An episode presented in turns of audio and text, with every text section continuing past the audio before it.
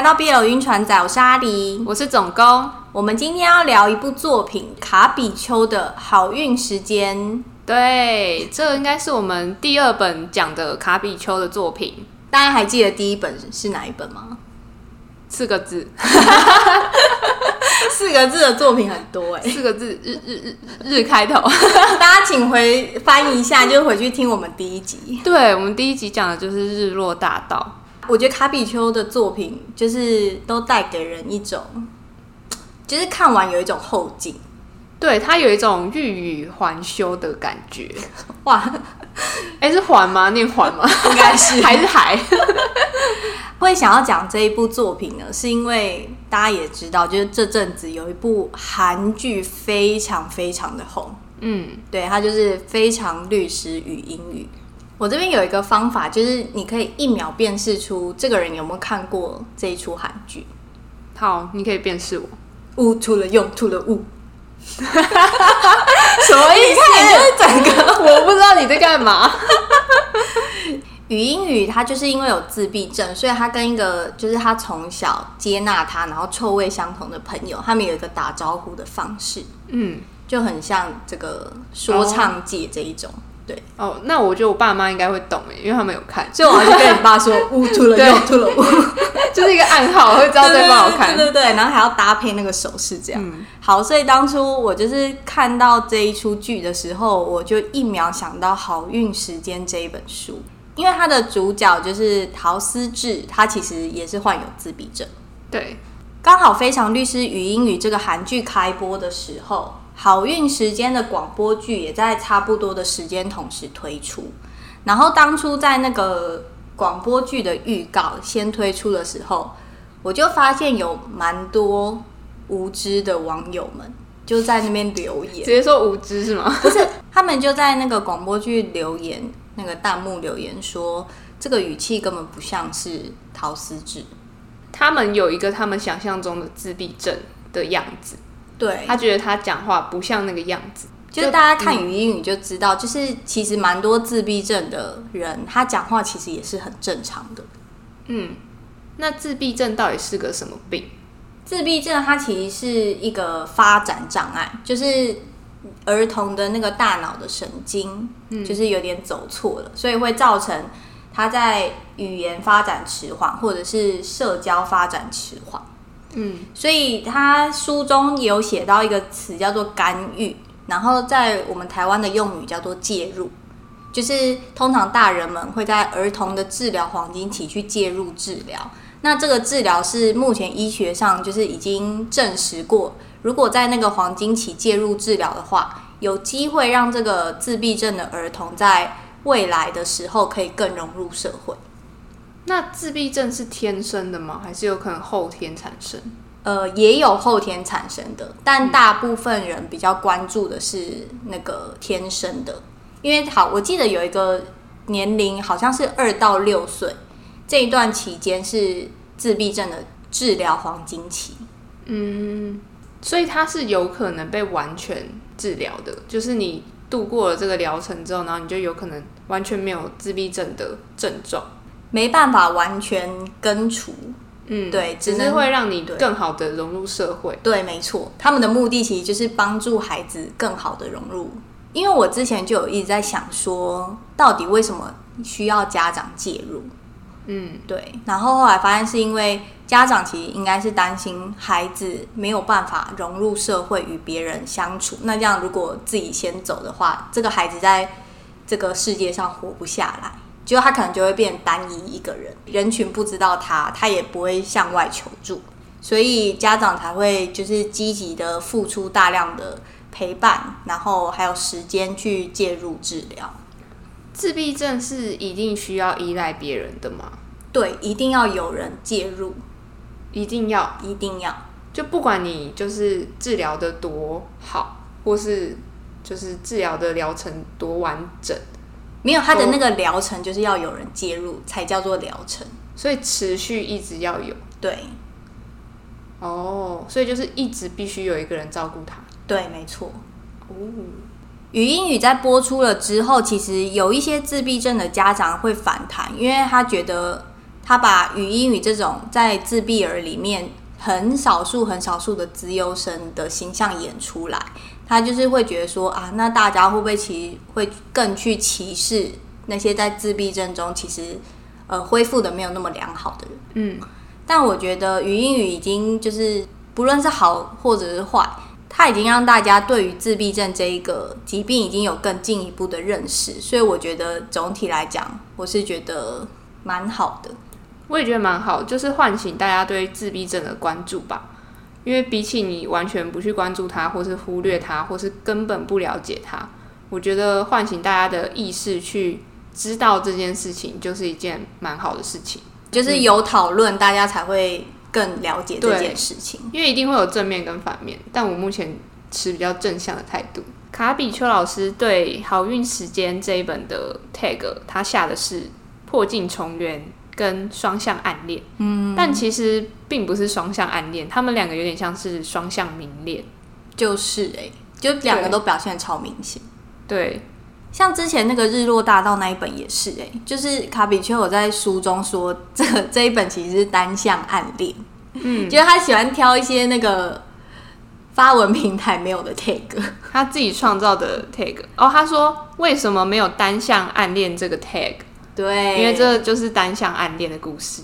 对，那还有一点呢，是我看到蛮多呃读者在讨论，他觉得好运时间这个不是甜宠文，而是蛮虐的酸甜的文。但是你有感觉到虐吗？我是觉得有酸甜，没有到虐。哦，其实我没有感觉到虐，就是我觉得蛮甜的。对我来讲，我是觉得没有到可以定义就是百分之百甜宠啦。嗯，对，就是呃，书中虽然讲葛非常宠那个陶思智，但是中间就是还是有很多就是他们小时候发生经过一些很心酸的部分，但我是没有到那么极端感觉到虐。我觉得偏甜，就是酸甜偏甜。对，酸甜偏甜。在点饮料吗？我要偏甜，要不要多加一点柠檬？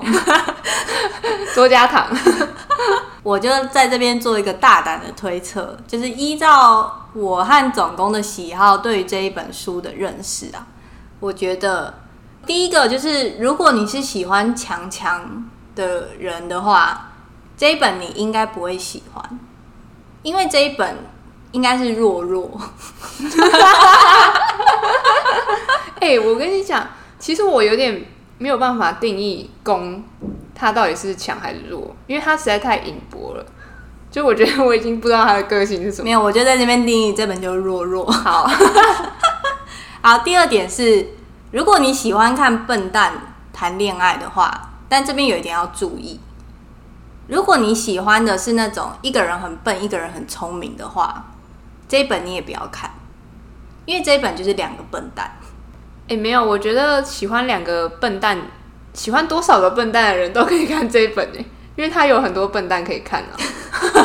应该是这个逻辑吧？是这样吗？对啊，想要看笨蛋就可以看啊。我觉得它是一个适合，就是你休息的时候不想要有太多负担的时候可以看的一个文诶。就是比如说你刚度过完一个大长文，嗯，然后你就是想要先休息一下，我觉得它是蛮可以调剂一下你的节奏的一篇文。就是你看完之后，你也不会觉得浪费时间，对，然后你不会觉得心理负担很重，因为有些书看完你会一直萦绕在你的心头。可是我觉得好运时间不算是，对，它是一个可以调剂时间用的一个文。以上的猜测和事实如有雷同，纯属巧合。嗯，就只是我们一个大胆的预测。对，《好运时间》这本书呢，它其实就是在讲一个强运王跟倒霉鬼的故事。故事的主角陶思智，他就是一个倒霉鬼，偏倒霉。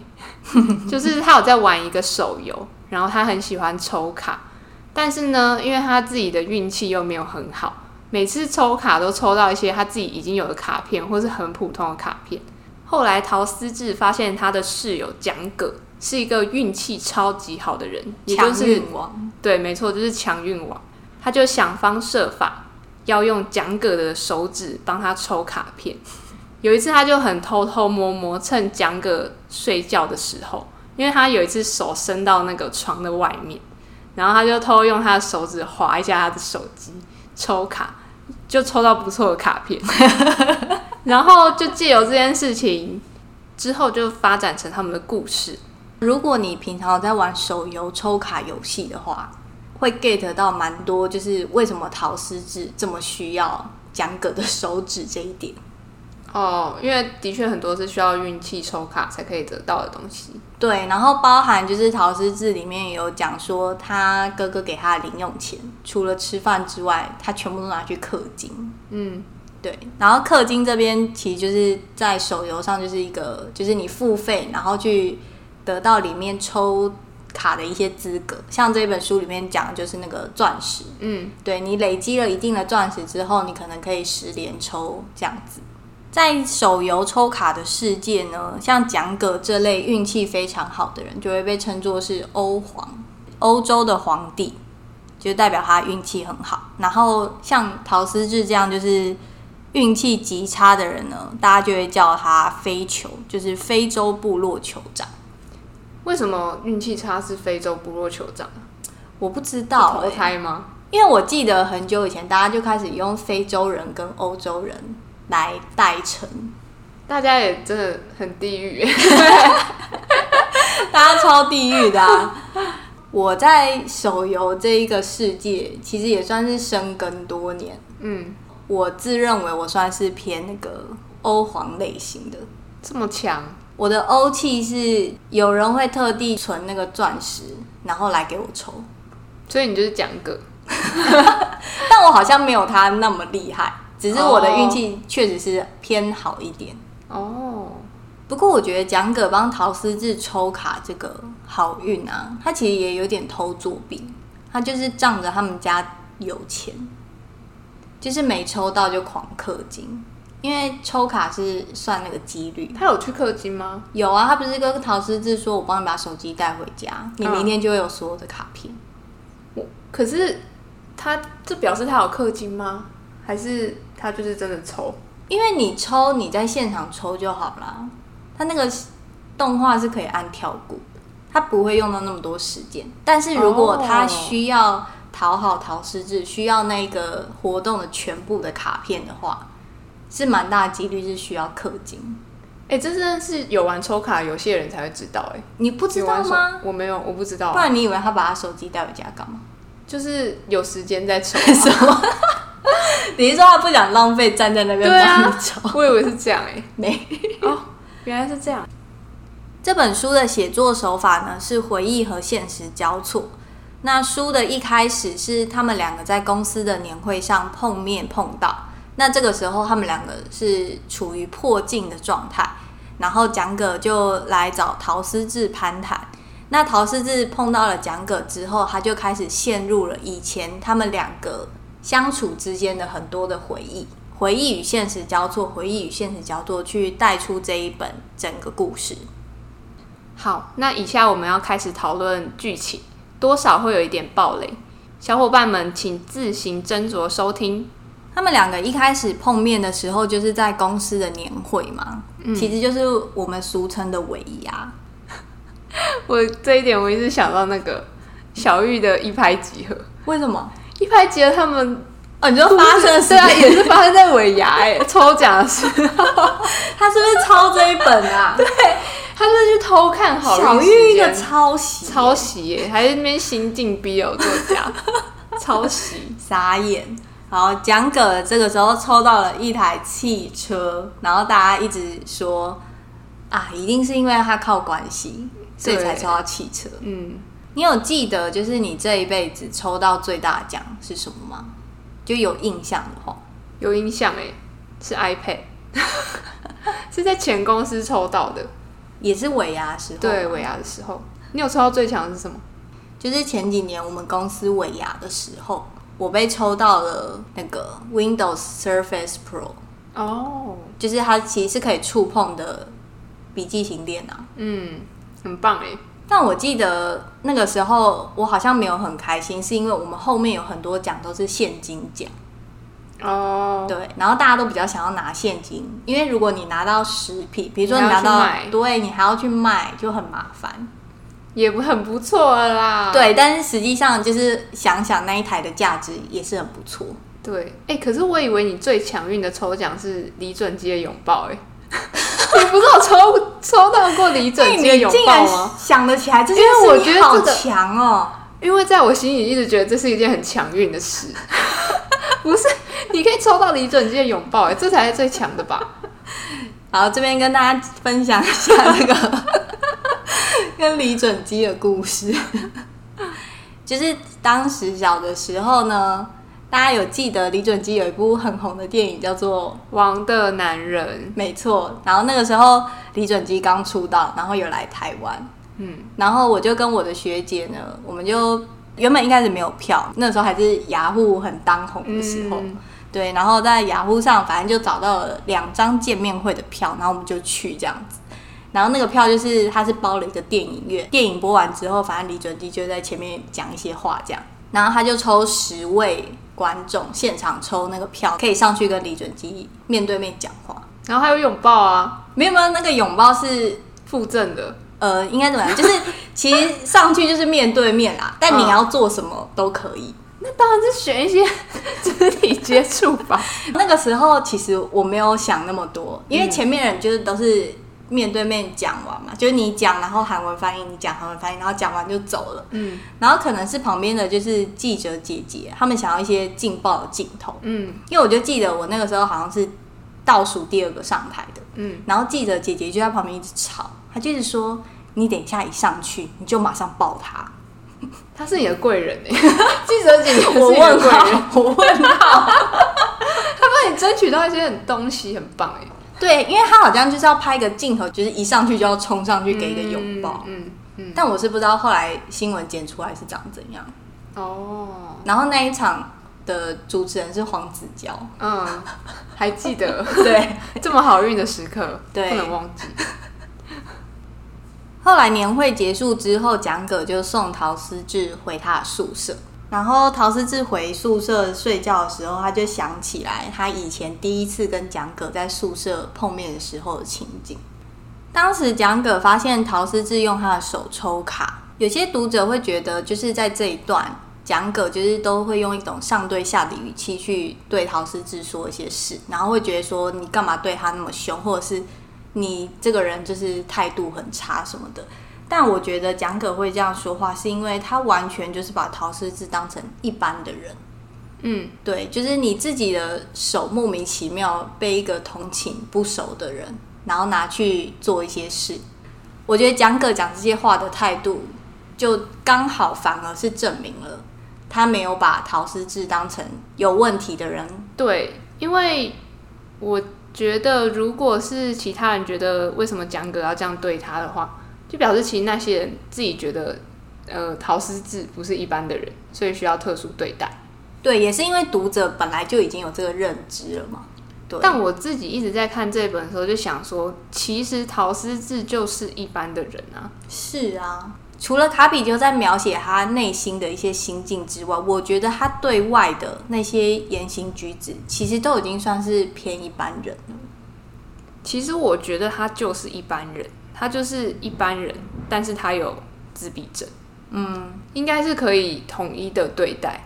我觉得这一部的看点之一啊，我自己觉得有一部分其实是陶思智的撒娇或是耍小任性，嗯，都非常的合理这一点。我觉得很厉害，就是而且他会很直白的问你说，你想不想要，嗯，什么的。我觉得这边都好精彩哦。我在听那个广播剧的时候，就是因为陶思志就是忍不住一直对蒋哥撒娇嘛，就是一直狂撩哎。对，然后我就会发现大家就狂写说，哇，又是一个撩而不自知这样子。对，就是主动抱他，然后各种就是害怕的时候贴上去什么的。然后我就觉得这种天真，然后又诱惑的感觉，就是可爱的笨蛋，就是怎么抵挡得了啊？我觉得这这个是这本很大的看点之一。说到那个小任性这件事啊，这篇文的一开头其实就表现出，就是他这个聪明这一点，就是他们家的人一直叫他去学开车，嗯，但是他其实心里不想学。嗯，然后他就装作他正在思考，还有没听到，他就是会拿自己的就是疾病应用，对应用，就其实他超聪明，对，装作自己在思考这点超有用，对，很很聪明。就像我有时候不想回某些人的话，就会装作没听到，对，装作没听到。因为如果是真的很重要的，他就会再跟你讲一次。我有一点想要问你，蒋葛是什么时候知道陶思智有自闭症？他其实蛮后面才知道这件事。多后面？我有点忘记那个时间线。在蒋葛就是被迫要转学的那个时候，江哥就觉得很烦。嗯他就不是就对陶思志说：“陶思志，你到底能不能有点喜欢我的样子？”对。然后后来陶思志就硬翻墙出去，然后还摔伤。对，对。然后那一次他们两个回陶思志家的时候，才看到那个电影单的背后是那个某某干预中心李老师。就两个看到。嗯、对。然后他这个时候才联想到他妈妈曾经就是好像他妈妈的那个公益活动上有这个李老师。然后是关于自闭症的，所以他是这个时间点才知道陶思智其实有自闭症。嗯，但其实没有影响到他的什么选择，对不对？对，没错。所以这就是大家也会觉得说，其实蒋葛一直都在把陶思智当成就是一般人对待。嗯，但我觉得有一点很微妙的部分是，蒋葛其实也不确定陶思智是不是真的喜欢他。因为他们分开很大一部分是哥哥造成的嘛，嗯，就是哥哥发现他们在客厅里的那一段在做什么事情，然后就觉得很生气，觉得是蒋葛就是引诱陶思智做出了一切行为，然后他就非常幼稚的 约谈。对峙，就是你给我出来，对，就约在他车上，然后蒋葛上车，他们就现场打给陶思志，嗯，弟弟。你愿不愿意就是离开现在这个环境，然后跟蒋葛到新的环境去生活？嗯，然后陶思志就是一个很呃习惯现在的生活模式的人，不想改变，不想改变。对，陶思智就说再见，他就对蒋哥说了再见。然后哥哥就说：“你看吧，陶思志就是根本不愿意跟你一起出国，嗯，他可能就是不喜欢你，他就一直在佐证一些好像不喜欢他的事。”可我觉得他的佐证完全没有成功啊，因为不想跟他出国，跟即使郝思智喜欢讲个像喜欢游戏卡片一样，那还是喜欢啊。就我觉得这是好像对他们的感情没有造成什么实质的伤害。但我觉得那一段哥哥其实整段在车里谈话过程，他就是一直在引导问话。嗯，他就是永远都让陶思志二选一。最后陶思志为什么跟蒋哥说再见？他就是说，你要么就是跟蒋哥出国，你要么就是跟他说再见。就他只给他两个选项。嗯，就我觉得哥哥这个做法就是有点硬要拆散他们啦。但实际上，我觉得好像对他们的感情不会起到很大的伤害作用。哥哥这个做法就是。如果以我们是读者，就是我们当然比较希望蒋哥跟陶思子在一起嘛，所以哥哥其实就有点像是一个坏人的角色，大家会觉得、嗯、哇，你你竟然就是要这样，就是拆散弟弟跟那个蒋哥。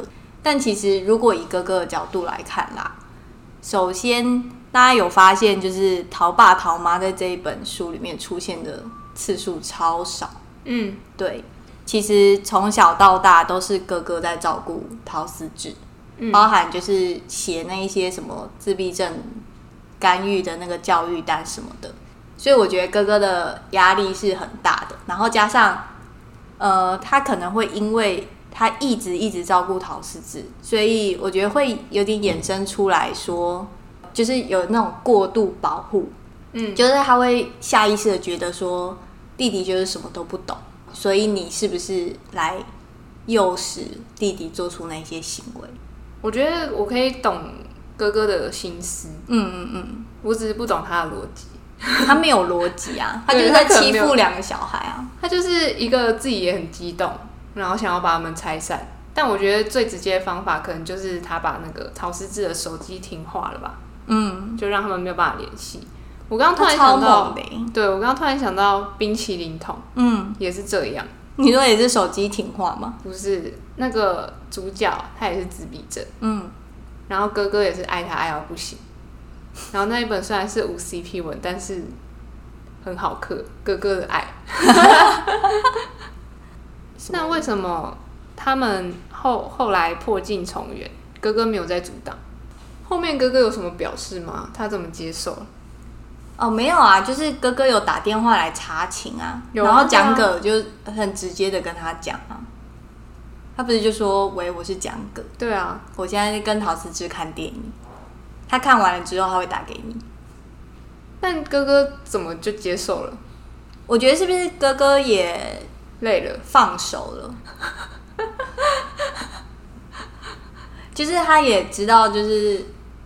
既然就是已经过了这么多年，因为我记得是多少年，七年吧。我觉得哥哥应该是累了吧，也有自己的生活要过。没有哥哥就就是没办法结婚啊，很可怜。哥哥就是社畜，然后又没有办法结婚，然后还要照顾个弟弟，真的跟冰淇淋桶好像。然后他要扛起整个家，爸爸妈妈都不在家，爸爸妈妈都在外面赚钱。哥哥喜欢讨食指，没有 要把他留在身边。但我这边有一点就必须念一下哥哥。因为你记得陶思志就是在讲哥不在的时候，他抽卡，因为他自己手气很差，他都给哥哥抽嘛。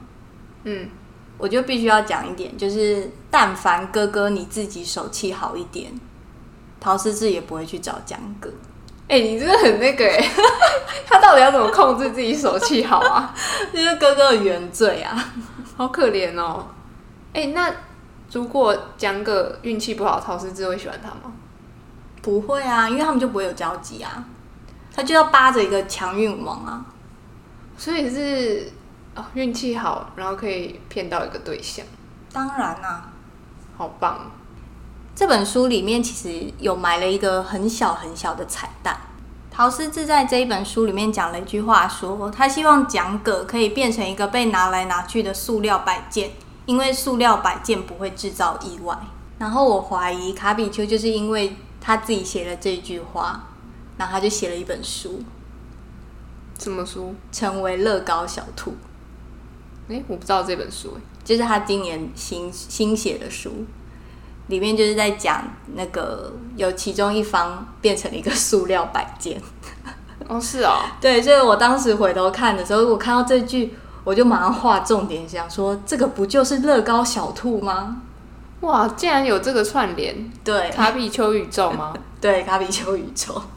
今天的节目就到这，记得关注 BL 晕船仔的 Podcast 频道，各大社群平台都可以找到我们，欢迎随时来找我们聊天。我是阿狸，我是总工，拜拜。拜拜。